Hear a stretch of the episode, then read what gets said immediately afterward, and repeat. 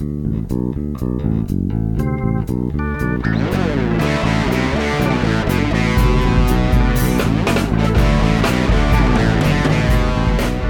bem-vindos ao De Cabeça, podcast onde vamos mergulhar nos processos, estratégias e tendências de destaque no mundo dos negócios online, com temas para que você possa criar seu próprio negócio online ou ampliar seu negócio atual. Eu sou Eric Menal, hoje o Bruno hum, está trabalhando, né? Alguém tem que trabalhar nessa empresa. E depois de um hiato, a gente está de volta aí com ressaca do RD Station. Então, primeiro, a gente quer mandar um parabéns aí para o Ionan e para a equipe da Resultados Digitais que botou um evento muito legal. Quem teve a oportunidade de participar em Floripa esteve junto de mais de 1.300 pessoas. Ah, foi um evento com 80 palestras, foi bem interessante, ótima oportunidade de aprendizado e ótima oportunidade de fazer networking. Então, foi muito legal. A gente, é, nesses próximos episódios, vai estar falando um pouquinho sobre o RD e um pouquinho com as pessoas que estiveram lá. Então, o episódio de hoje a gente conseguiu o cara mais assediado do evento. Cada vez que eu virava, ele estava lá tirando foto com alguém, estava conversando com alguém, que é o Henrique Carvalho do Viver de Blog. Foi um bate-papo bem legal, dando dicas de como você que está pensando em ter um blog pode estruturar o teu site, pode estruturar o teu blog, fazer o teu conteúdo. Então, foi um, é uma entrevista bem interessante que eu acho que vocês vão aprender bastante. E só lembrando, esse podcast é oferecido pela ESOS, especialistas em ampliar mercados e aumentar vendas. Portfólio completo de soluções de marketing digital, lojas virtuais e aplicativos móveis. E pela Spark English, muito mais que uma empresa de tradução, serviços de tradução e planos mensais com custo reduzido para empresas. A música utilizada nesse episódio é 46 Billie Jean. Cocaine de CC Asia Band, usada através de Creative Commons. Pessoal, não vamos enrolar mais, vamos direto para a entrevista. Ótima entrevista para vocês e até a próxima. Bom, pessoal, conforme prometido, a gente está aqui no RD Summit hoje e eu tô com um dos superstars, dos superstars do evento. Não, sério, é um cara que toda hora que eu olho tem alguém querendo tirar foto, tem alguém abraçando, tem alguém batendo papo. E como vocês vão perceber durante o bate-papo, e eu só conheci o Henrique hoje, e a gente tá com o Henrique Carvalho do Viver de Blog. E, cara, o que vocês veem no blog dele, no dia a dia, nos materiais que ele posta, nos vídeos, é, eu senti um pouquinho que é o que a gente está enxergando no dia a dia. E o mais interessante foi que a gente descobriu que tem um ídolo em comum. Mas a gente vai conversar um pouquinho durante, o, durante a entrevista. Imagino já. Mas Henrique, obrigado pela participação, cara. Seja bem-vindo De Cabeça. Opa, Eric, é um prazer, cara, estar aqui. E eu espero poder colaborar bastante aí com algumas dicas com o pessoal sobre blog, sobre design. O que a gente quiser falar, marketing de conteúdo, eu tô, tô aqui aberto pra gente falar. Cara, todo mundo deve te conhecer que está ouvindo o podcast, mas para aquela meia dúzia que não te conhece, fala um pouquinho de ti. Tá. Ahn, eu sou do Rio de Janeiro, sou carioca, tenho 26 anos, não sou tão, tão velho, sou novinho ainda, mas o meu site principal é o site Viver de Blog, que é o, o site tem um pouco, tem um ano e sete meses e eu praticamente comecei do zero mesmo, marketing digital, embora eu já tinha um blog de investimentos faz quatro anos, então eu trouxe esse know-how que eu tinha de marketing digital, mas que eu não falava sobre marketing digital. Então chegou um momento em que eu comecei a gostar tanto de marketing digital que se tornou uma paixão maior do que os próprios investimentos, sobre finanças, sobre investimentos em si. E eu decidi criar o Viver de Blog. Viver de Blog para falar sobre justamente marketing digital que eu já tinha aprendido e via funcionando. Então trouxe um know-how que era fora do marketing digital para o marketing digital. Não foi tipo, ah, vou criar um blog de marketing digital para falar de marketing digital saindo do zero. Uhum. Foi algo com um certo embasamento. Né? Legal. E assim, você fala em blog de investimento, você mexe com dinheiro, você mexe com o valor na palavra propriamente dita. Para ti hoje, o que, que você enxerga que você consegue entregar mais valor? Era na época que você fazia blog de investimento ou é para algo mais contextual, que é o viver de blog, que você consegue passar para as pessoas enxergarem o próprio valor e Assim, o que, que te dá? Deixa eu fazer a pergunta mais objetiva. O que, que te dá mais prazer? Hoje, pode ser que isso mude, né, depois, Uhum. mas hoje eu sinto mais prazer em falar de marketing digital, em criar negócios, em... Porque para mim é fundamental que a pessoa ela consiga ser livre. E falar de dinheiro normalmente está associado à liberdade, porque quanto assim, a gente pode supor que quanto mais dinheiro a pessoa tem, mais liberdade ela tem de tomar de, de ter escolhas. Uhum. E eu acho que ser rico é isso. Não é uma questão de ter dinheiro, o quanto dinheiro você tem. É uma questão de liberdade de escolha, de você poder fazer o que você quer, quando você quer, sem ter a obrigação de depender de alguém, com horários flexíveis. E eu acho, posso estar errado, mas eu acho que no marketing digital você consegue ter mais liberdade do que eu falando sobre investimentos, por exemplo. Você criar um negócio digital, você poder trabalhar de casa, você não ter um chefe, você não ter um horário que seja rígido, você conseguir trabalhar na hora que você está bem, não na hora que mandam você trabalhar. Eu acho que tende a abrir mais a criatividade e tudo melhora quando você está mais tranquilo no seu trabalho, quando você trabalha com o que você quer. Então acho que para transformação de vida, eu acredito que o marketing digital esteja ajudando mais do que a parte de investimento. E por isso também eu priorizo essa parte. Legal, cara. Essa coisa da flexibilidade é interessante, né? Porque, assim, vamos lá, eu vou pegar eu. Desde criança, nunca funcionei muito bem de manhã. Era aquela coisa assim de manhã. Uhum. Nunca estudei de manhã, sempre estudei. Tá? Minha, minha mãe, ainda bem que ela sempre entendeu esse ponto. E hoje em dia eu trabalho muito na madruga, trabalho muito à noite. Então, muitas vezes as pessoas, claro, o, o objetivo é, é ter um horário controlado. Se você puder ter uma semana de 20, 30 horas de trabalho, seria o ideal. Mas, de repente, até quem não pode ainda, o poder determinar um horário no, em que ele uhum. seja mais produtivo é algo legal, né? O marketing digital permite isso, né? Sim. Então, isso acaba sendo bem interessante. Para quem trabalha naquele 9 to 5, que está dentro do escritório e que está, sabe, com aquela ideia na cabeça, tentando bolar alguma coisa, que você sugere assim, os primeiros passos para essa pessoa? Porque, claro, uma hora ela tem que agir, né? Se ela uhum. quer ter o próprio negócio, quer ter um, uma forma de se expressar, o você colocaria assim para o primeiro passo para essa pessoa?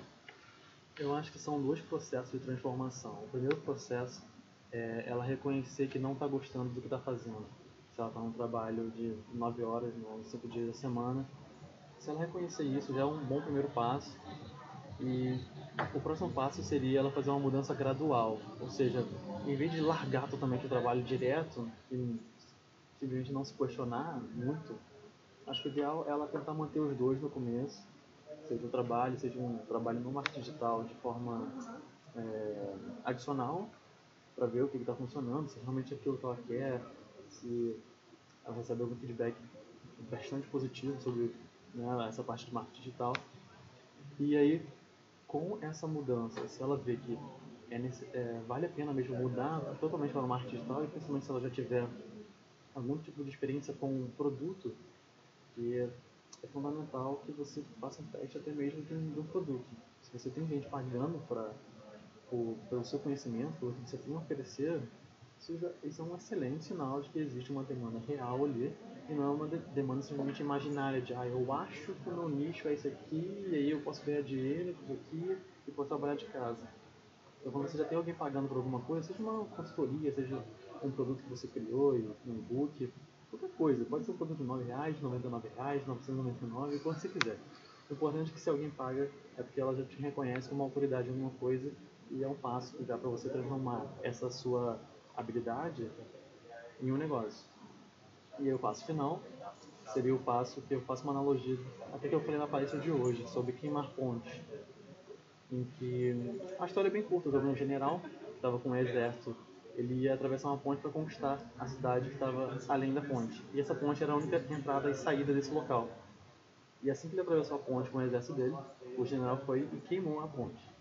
Ou seja, ele não deu alternativa para o exército dele. Eles, eles não podiam simplesmente, no meio da batalha, na hora que estivesse ali no, no auge, no clímax, ah, eu vou desistir, eu vou voltar. Não, as pessoas ou venciam ou morriam. Era literalmente assim. E quando você faz isso, você quebra todos os seus sentimentos do e se, e se, e se. Então. Isso a é... zona de conforto, né? Assim, é. Aquela zona de conforto que nos ainda segura alguma coisa que a gente fala, ou segura alguma ação que a gente poderia tomar. Né? sem dúvida, você tirando isso, você saindo dessa zona de conforto, se colocando mesmo à prova da pele, aí seria a mudança final. A transição do trabalho para a transição de trabalhar com marketing digital e ter essa liberdade de ser mesmo o próprio dono. Uma coisa que você falou que eu acho bem interessante é o ponto de vista se alguém já paga por isso, né? E eu quero levar um, uma coisa um pouquinho paralela, né? De vez em quando vem algumas pessoas falar com a gente assim, eu bolei algo que não existe, ou eu tenho algo que é completamente inédito, não tem concorrência. É, me preocupa assim, claro, existem casos e casos, né? mas o sempre me preocupa é essa frase primeiro. Se não tem concorrente, por que, que ninguém ainda foi para esse mercado, né? Sim. E segundo, será que tem dinheiro nesse mercado mesmo? Que, que o desbravar um mercado é algo muito complicado. Né? É, concordo totalmente. Eu acredito que é, é muito difícil isso, porque se a gente for pensar em alguns produtos que foram um extremo sucesso, vamos supor, o iPhone que introduziu, não introduziu, mas a, desenvolveu a tecnologia de touch, o iPad criou uma terceira, uma categoria entre o que era um mobile, né, um smartphone e um laptop. Então são produtos extremamente inovadores e praticamente ninguém está fazendo e que se tornaram um sucesso amplo. Mas, primeiro, a gente não é Steve Jobs, não é uma Apple da vida. E por mais criativo que a gente seja, é difícil é, ter um produto tão forte, assim, tão escalável. Muito difícil mesmo, ainda mais para pessoas que trabalham sozinhas. Então, a concorrência eu acredito que não seja algo ruim por si. Porque se existe concorrência, é porque existe dinheiro no mercado. Existem pessoas que estão dispostas a pagar por alguma coisa, por algum conhecimento. Um exemplo é a área de fitness, de saúde. Olha como ela é gigantesca e olha como sempre aparece alguém e sempre é, pessoas que estão começando conseguem é, clientes, conseguem é, profissionais conseguindo é, consultoria, sejam personal trainers conseguindo treinos personalizados para seus alunos. É um nicho que praticamente não tem fim, é gigante. Então, independente da, da pessoa ser é, um expert ou não, acho que é um nicho, por exemplo, dá para ser explorado mesmo com tanta concorrência. É, porque, é, cara, eu, eu, vou usar como meu exemplo. Eu estava oito anos sem fazer absolutamente nada, quatro meses atrás comecei a correr. E aí você começa a consumir produtos que antes você não consumia, você começa a buscar coisas, né? E aí, claro, entra o marketing digital, que eu vou estar buscando alguma coisa. Uhum. Então, realmente, é, é esse mercado, e agora com a, o Health na, no, no iOS 8, uhum. os produtos da Apple, da Apple aí realmente abre um, uma vertente gigante quando eu te encontrei, quando eu fui falar contigo, eu te falei, eu falo aqui no, no ar, realmente você lembra muito para mim o Pat Flynn, que é assim, é uma, a gente conversou e falou assim, realmente é alguém que nós dois admiramos. Quem não conhece, quem conhece um pouquinho de inglês, vai no Smart Passive Income, o site dele é fantástico, tem muito material de qualidade, assim, e é um cara show de bola.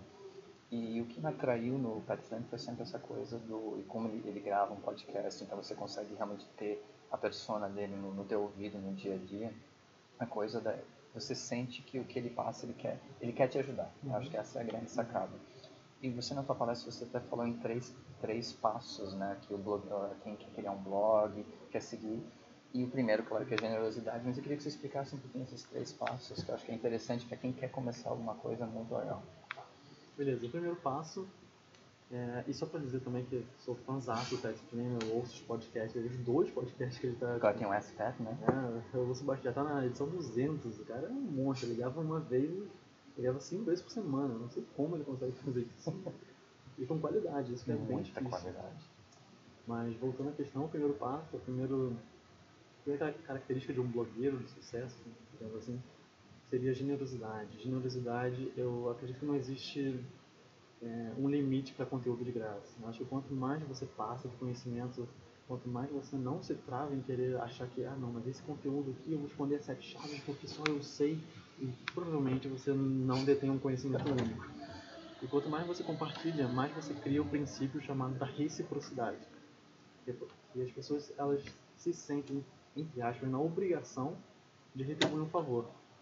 E existem estudos que comprovam isso. Quando você compra uma Coca-Cola, sei lá, Coca-Cola não, porque agora a gente é fit, né?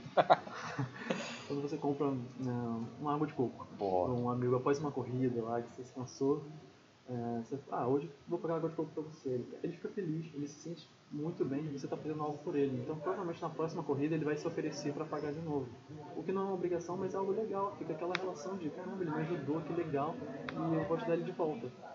Então, quando você faz isso de forma verdadeira, sem força barra, isso volta, com certeza volta de alguma forma. Então quando você você coloca muito conteúdo de graça, conteúdo bom, de qualidade mesmo, você entrega sua alma ali naquele artigo, passando todo o seu conhecimento que você às vezes adquiriu em 5, 10 anos, pessoas reconhecem, comentam, e um dia isso vai voltar. Pode não voltar na mesma hora, pode não voltar em um ano, pode não voltar em 10 anos, mas às vezes, sei lá, vai acontecer alguma coisa. Vai cruzar com alguém que vê é, o teu conteúdo e ele vai te ajudar de alguma forma. Energia boa acaba trazendo energia boa. Cara. Uh, o segundo princípio era sobre autenticidade. E o Pat Flynn é muito autêntico. Você vê que a gente estava comentando né, que é, eu encontrei ele lá em San Diego e eu parecia uma criança quando eu encontrei o Pat Flynn, porque eu estava enfim, eu, tava, eu precisava comprar uma mala, porque eu tinha um voo muito é, na hora, assim, eu não tinha mala ainda, cheio de coisa pra botar. E aí eu saí correndo do hotel, mas aí quando eu tava correndo, eu vi o Pat Flynn dentro do carro dele, parado ali, esperando. Eu, meu Deus! Eu corri até o carro dele, fiquei como uma pessoa estranha, mano. Assim, bati no vidro, ele me olhou com uma cara estranha, de quem é esse cara estranho que bateu no meu vidro? Aí o Pat Flynn, dando tchauzinho assim. Aí ele abriu a porta, veio, me abraçou, falou comigo, procurou saber quem eu era, o que, que eu fazia. E... Cara, e até esse é um negócio interessante, porque a experiência, eu não bati na porta do, do carro dele, mas quando eu encontrei, foi essa preocupação que ele teve e eu acho importante quem quer trabalhar com marketing digital, quem quer expor a, o seu conhecimento, expor a, que se pode virar uma autoridade, se preocupe com o que o, o, teu, o teu cliente final, o que ele quer, o que ele é, o que ele precisa de você, porque é só conversando, é só entendendo quem é a pessoa, é, é olhando até como negócio agora, é melhor para você. Você vai ter uma, uma visão melhor do que o teu cliente final é, do que ele precisa. Com certeza. E eu acredito que o verdadeiro mestre, ele não é, ele não é reconhecido por ele ser um mestre, mas sim pelos alunos dele. Sempre o melhor mestre é aquele que tem os alunos que atingem os maiores resultados e inclusive superam o mestre. Então esse é o verdadeiro mestre, o melhor de todos os mestres. E para finalizar essa parte de autenticidade, eu cito na palestra de hoje o filme do Batman.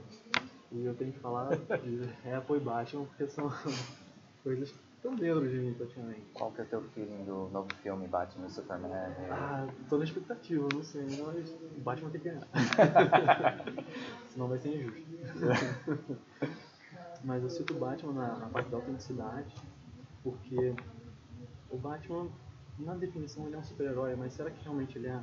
Ele não tem raio visão raio-x, ele não tem, ele não consegue voar por muito tempo, ele não consegue atravessar paredes. Ele é simplesmente uma pessoa um Bruce Wayne, né, uma pessoa comum como a gente, embora eu seja uma parte não tão comum porque ele é um bilionário, mas uma pessoa que tem problemas, que teve traumas de infância, que ele acredita que a morte dos pais dele foram ocasionados por uma, um medo que ele teve. Ele pega esse medo, o medo de morcegos, é, para justamente se vestir de morcego, encarar o próprio medo e mostrar para as outras pessoas: isso aqui é o um medo, eu quero que vocês sintam medo, vocês vilões sintam o verdadeiro medo. E a gente se conecta porque o personagem, ele não é, como eu disse, ele não é perfeito, ele tem vários defeitos e ele consegue superar todos os defeitos, ele consegue ser algo maior, para mim, algo maior do que um super-herói. Sim, eu não sei qual a tua experiência, Henrique, mas a, a palavra medo eu acho que é muito importante para quem está pensando em empreender, porque quando, por mais que o mundo corporativo, se alguém está infeliz, você tem a segurança do, do da, a a segurança da tua mesa, né? Querendo ou não, a segurança da tua mesa e a segurança do teu contra-cheque.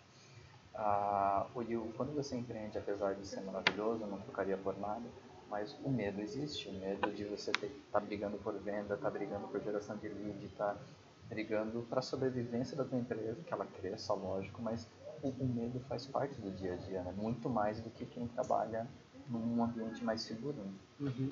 E até é, citando um outro filme, que é O Último Samurai, tem uma parte do filme em que vai, vai acontecer a batalha final ali, que vai definir quem, vai ganhar, se vai ser o Estado ou os rebeldes. E aí existe essa pergunta, de, mas você já teve mais de 100 batalhas, você está com medo? Aí o, ele fala, né, o interpretador Tom Cruise, tá? Aí o personagem fala, eu sempre tive medo. Eu sempre tive medo em todas as batalhas mas eu assumi o medo como sendo algo que está dentro de mim e mesmo assim eu ia lá e colocava a cara e fazia o meu melhor. Então acho que no empreendedorismo é isso. O medo vai estar sempre com a gente. Ainda bem, né? É uma, é uma, é uma autodefesa. Com certeza. O medo é importante. Então é você encarar esse medo e partir para cima, que nos leva ao ponto 3, que seria o ponto da coragem, seria o terceiro fator de um, de um blogueiro de sucesso, um empreendedor de sucesso. E para ilustrar esse ponto, esse ponto de coragem, eu mostro na palestra o lançamento em 2007 do iPhone, pelo Steve Jobs, Apple, em que ele mostra uma imagem que para mim, nossa, é muito marcante. Você vê todos os smartphones na época, todos com teclados físicos.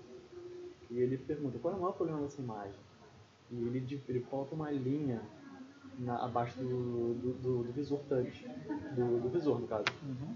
Aí ele fala, o problema é esse aqui, é o teclado físico. Se a gente removesse isso e deixasse toda a tela com uma como sendo a imagem que vai mostrar pra gente, aí todo mundo fica assim, mas como? Como será? E aí ele introduz o conceito de, de touch. E a gente, não sei se a gente pode dizer isso, mas revolucionou todo um mercado. Agora você só vê celular em touch, tablet em tudo touch. Então, ter a coragem de muitas vezes você encarar esse medo. E o que eu digo também é que vai ter um momento, e isso é muito comum em empreendedorismo digital, nem todo mundo entende o que é empreendedorismo digital, ou como funciona, ou como a gente pode trabalhar o que a gente quer, como a gente vive de um site. Não é muito simples para as pessoas, geralmente do mundo offline, digamos assim.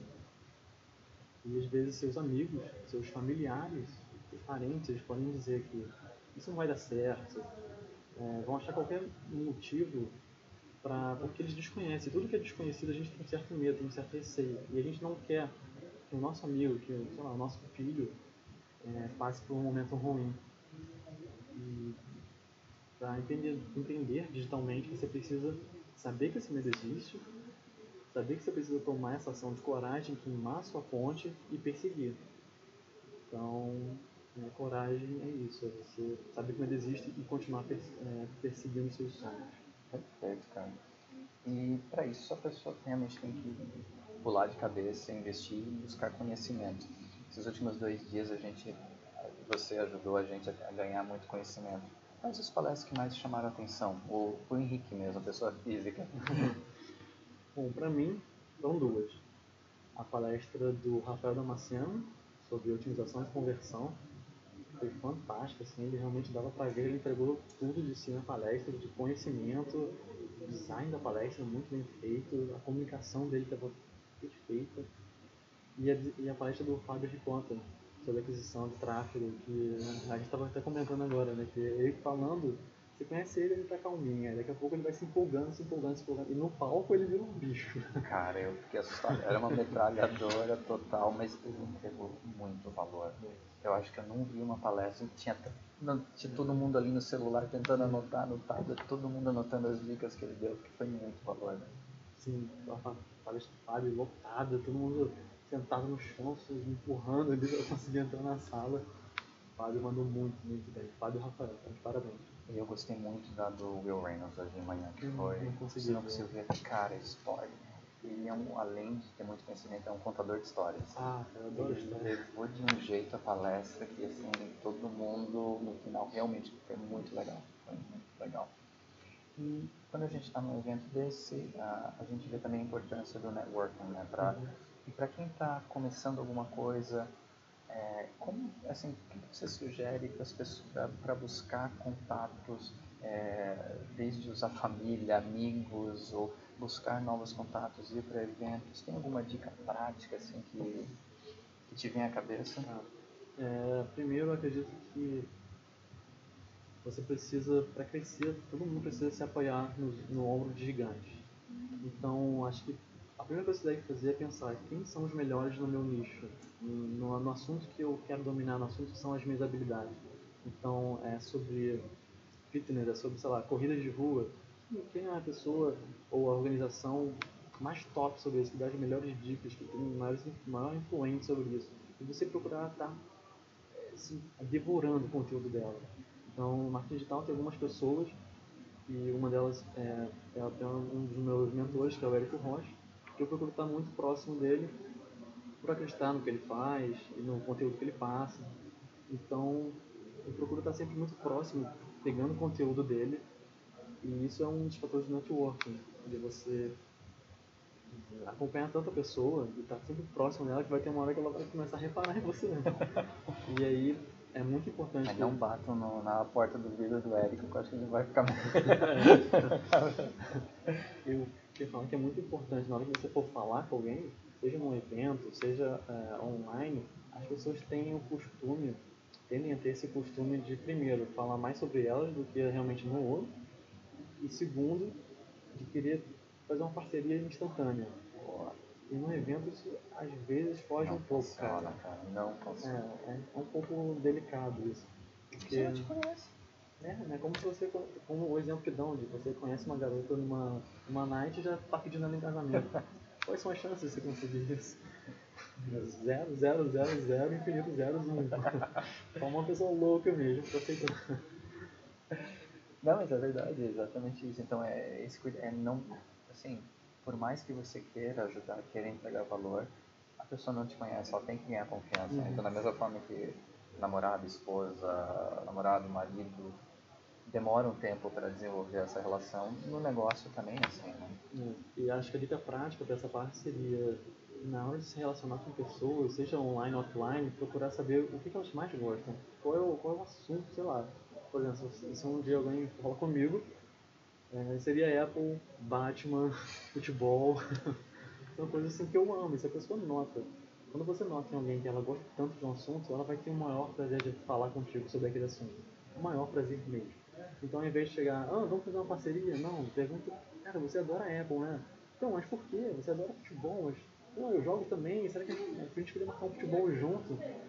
Cara, não tem nada melhor do que isso. E aí depois, com um certo tempo, conforme vocês vão se conhecendo melhor, aí sim você pode tentar um contato, uma parceria, mas tenha calma no começo, que network não é da noite pro dia, não é um pedido de casamento. É quase que um funil de networking, assim como seria um funil de vendas, né? No fundo é isso mesmo, Sim. não vai? Uma, um- uma visita no teu site não necessariamente vai virar uma, um cliente automaticamente. né? Exato. Você tem o famoso nurturing, que não tem nenhuma tra- uma nutrição do, da- daquele lead, né? Então Isso. isso é bem importante. Henrique, assim, vamos, vamos pegar os dois públicos que estão ouvindo, talvez estejam ouvindo agora de cabeça. O cara que está começando, o cara que realmente não conhece ainda, e vamos pegar o cara que já é mais experiente. Dentro do teu material hoje, para cada um deles, assim, a imensidão de conteúdo que tem no teu blog, onde que tu recomenda eles começarem? Esse cara que ainda não tem muito conhecimento, o cara que de repente é algo mais recente que o cara que já está Uhum. mais no dia a dia do marketing digital. Tá. O cara que está começando do zero, digamos assim, eu acho tem alguns artigos no site que eu dou várias dicas pra, mais para quem está começando e também recomendo alguns outros cursos que não são meus, de outras pessoas que são apropriados para quem está começando. Legal. Eu confesso que o, o público, o meu, o meu maior público não seria o. Não sei se eu posso dizer isso, mas acho que não seria bem o cara que está começando do zero. Básico, básico. É, seria o cara que está no básico, mas pelo menos já tem uma noção do que que é marketing digital, uma lista de e-mail, uma landing page, por mais que não faça ainda, mas já tem uma noção básica disso. Perfeito. E esse conteúdo sobre marketing, é, é, e-mail marketing, sobre landing page, sobre video marketing, sobre storytelling, isso tem inclusive vários infográficos do site que ilustram bem, e talvez isso seja, seja legal também para quem está começando, porque a pessoa tem uma visão é, fácil. É, eu tento transformar os infográficos de uma forma fácil de mostrar algum conceito que seja um pouco mais complexo. Mais lúdica, assim, que ela consegue pegar isso visualmente mesmo. Isso, visualmente. Então, acho que o conteúdo de infográfico serve tanto para o pessoal que está começando, como para o pessoal que já está há um tempo aí no mercado. Então, os infográficos do Verde Blog podem ajudar esses públicos. Show de bola. E tendências? Assim, baseado no que você tem estudado, no que você tem feito, baseado no que a gente ouviu aqui nesses últimos dois dias, o que você enxerga de tendência do marketing digital para 2015? Mas, é, uma, uma das coisas que eu estou mais ouvindo nesse evento é de humanizar a comunicação. Em vez de ter aquela comunicação de empresa toda formal, atenciosamente, Henrique Carvalho. Não, forte abraço, Henrique Carvalho. Uma, começando e-mail com olá, tudo bem? É, ontem eu fiz isso aqui, isso aqui, isso aqui, e por acaso é, em relacionar algum assunto com um assunto que você quer falar, seja sobre landing page, por exemplo, procurar alguma, alguma história que as pessoas possam se identificar e relacionar com o seu conteúdo, ao invés de ser um conteúdo batido de você assinar lá só com o seu nome, ou colocar imagem, logo de empresa, tentar algo mais pessoal, humanizar. Acho que isso funciona bem, né? Uma outra coisa assim que eu, pelo menos as palestras que eu fui ouvir muito, eu acho que também para o pessoal que está ouvindo é importante, ache o seu nicho. Uhum. Né? Ache o seu nicho, porque hum, se você tentar atacar muita coisa ao mesmo tempo, a probabilidade de você se perder como empreendedor, é, você gastar energia de repente em pontos que não vão te gerar resultado, e mesmo atingir um mercado específico, que marketing digital, por mais que seja algo em crescimento no Brasil, já tem muita gente fazendo, né? Então, o básico já está disponível. Você pode fazer. É, quem mesmo está começando pode ter uma visão diferente, uma forma diferente de olhar e criar um conteúdo original. Uhum. Mas tente achar um nicho. Eu acho que, é, é, pelo menos, o que ficou para mim de mensagem foi, foi isso nessa, nesses dois dias aí. Ah, sem dúvida. O nicho é fundamental. Você segmentar e procurar quebrar. Hein? E um exemplo que eu costumo citar é o próprio nicho de saúde, o nicho de fitness. Olha como a gente pode quebrar esse nicho. A gente começa lá no topo, com saúde, e aí pode falar sobre exercícios físicos. De exercícios físicos, o que, a gente pode fazer? Tem exercícios físicos que são ao ar aberto e dentro de uma academia. Então, terceiro nível agora, academia. Quarto nível, vamos falar só para mulheres que frequentam a academia, que fazem exercício físico no nicho de saúde. Agora vamos falar sobre mães mães, que são mulheres, que frequentam uma academia, que fazem exercício físico no nível de saúde. Olha como a gente está descendo. A gente pode ir bastante ainda. Por exemplo, falar de mães que são empresárias. Imagina falar. Então você tem esses diversos níveis de segmentação. Não necessariamente você precisa ir até o último ou começar do último. Pode pegar o que seja mais confortável para você.